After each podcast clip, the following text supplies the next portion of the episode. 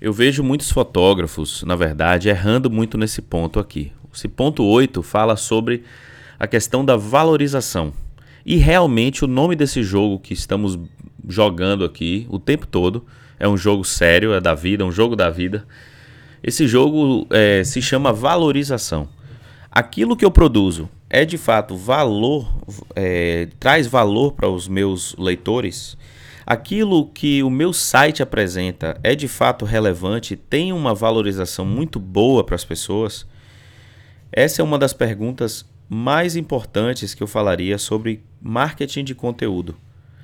Uma coisa que eu vou sugerir para vocês, para cada um de vocês, é pesquisar no Google. Enquanto você está ouvindo aqui, você pode ir no Google e pesquisar, é, pesquisar qualquer tipo de nicho. Por exemplo, melhor time de futebol do ano. Ou você pode colocar também melhores escolinhas, escola de futebol. Escolinha de futebol em São Paulo. Uh, loja de vestidos de noivas, tá? Eles vão, uh, os, os sites de busca, de pesquisa, eles vão apresentar para vocês esse conteúdo, tá? E conteúdo de sites que são bem relevantes. Mas a relevância que eu estou falando neste ponto específico aqui é valorização.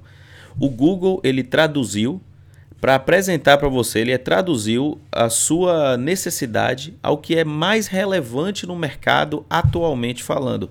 Seja pela quantidade de páginas, seja pela qualidade do site, seja pela qualidade do artigo, seja pela quantidade de referências que aquele artigo faz. Em outras palavras, aquele artigo que você vê na primeira página do Google, no primeiro resultado que tem ali, orgânico, né? Aquele resultado é o que traz mais valor para aquela pessoa que está buscando. Então, o que eu falaria, o que eu indicaria ou recomendaria para você fazer é realmente adicionar a tudo que já falamos aqui nessa página e pensar sobre isso. Se o seu conteúdo de fato traz um resultado, valor, de valor para aquelas pessoas que estão buscando, será que elas vão parar no seu site, vão falar assim: "Ah, deixa eu ver outra opção"? Ah, deixa eu ver isso, ah, deixa eu ver aquilo, e elas saem do seu site para buscarem outro resultado, importantíssimo. Assim como um site que você vai buscar e você entra no site, vê que não é o que você está buscando e você sai, isso afeta negativamente no, no ranqueamento e no seu posicionamento nesses sites de pesquisa, tá?